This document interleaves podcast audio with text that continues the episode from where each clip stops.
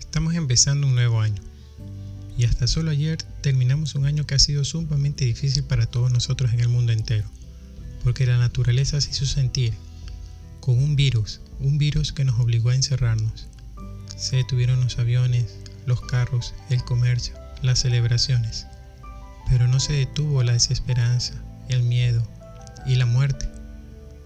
A todos nos afectó y a muchas familias aún sufren por esto. La pandemia aún no ha terminado.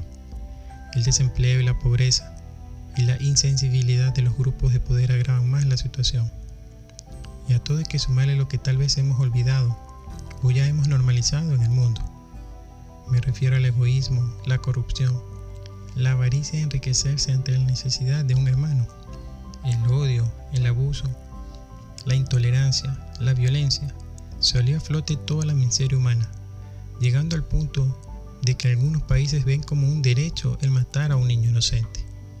Y en este paisaje tan desalentador también hay luz. Muchos se volvieron generosos.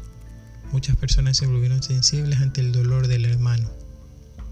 Muchos otros entendieron la importancia de la familia, el valor de la esposa en el hogar, el valor de la esposa que cuida a tus hijos, el amor a los hijos, el amor entre hermanos, el amor entre amigos.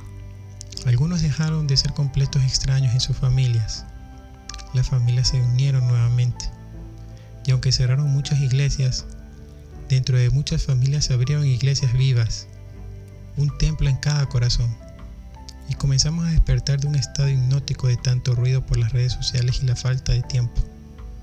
Y volvemos a notar la importancia de los valores cristianos en nuestra vida y a defender el doble principio del amor amar a Dios sobre todas las cosas y amar al prójimo como a ti mismo.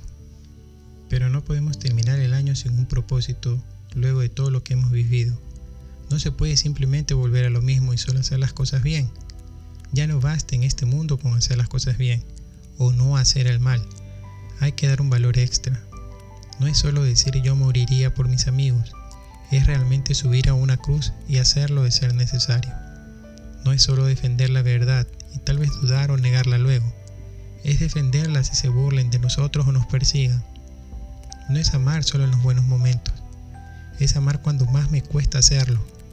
No es ser solo ser casto cuando todo es fácil, sino es realmente ser casto cuando todo nos empuja a tener sexo. No es solo perdonar de boca, sino de perdonar realmente de corazón, deseando el bien y no el mal al que te hizo daño. Y así podríamos continuar, la lista es muy larga siempre y cuando nos fijemos en cada lección y en cada momento de la vida de nuestro Señor Jesucristo, todo lo que Él tiene para enseñarnos. Estamos aquí no por coincidencia, no somos un accidente, no somos el resultado de una explosión en el universo, ni tampoco somos un mamífero que decidió andar en los árboles para comenzar a caminar. Somos hijos de Dios y como tal debemos vivir. No estamos hechos para la mediocridad sino para la santidad.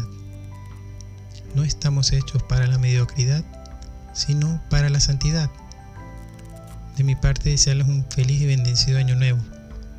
Que el Espíritu Santo nos rebase con sus dones, que la fuerza y la unidad se fundan en el mundo entero. Que nuestra Santísima Madre nos guíe en un camino de dulzura y pureza. Que nuestro Señor Jesucristo y su amor nos toque. Y que la misericordia de Dios nos abrace. Feliz año.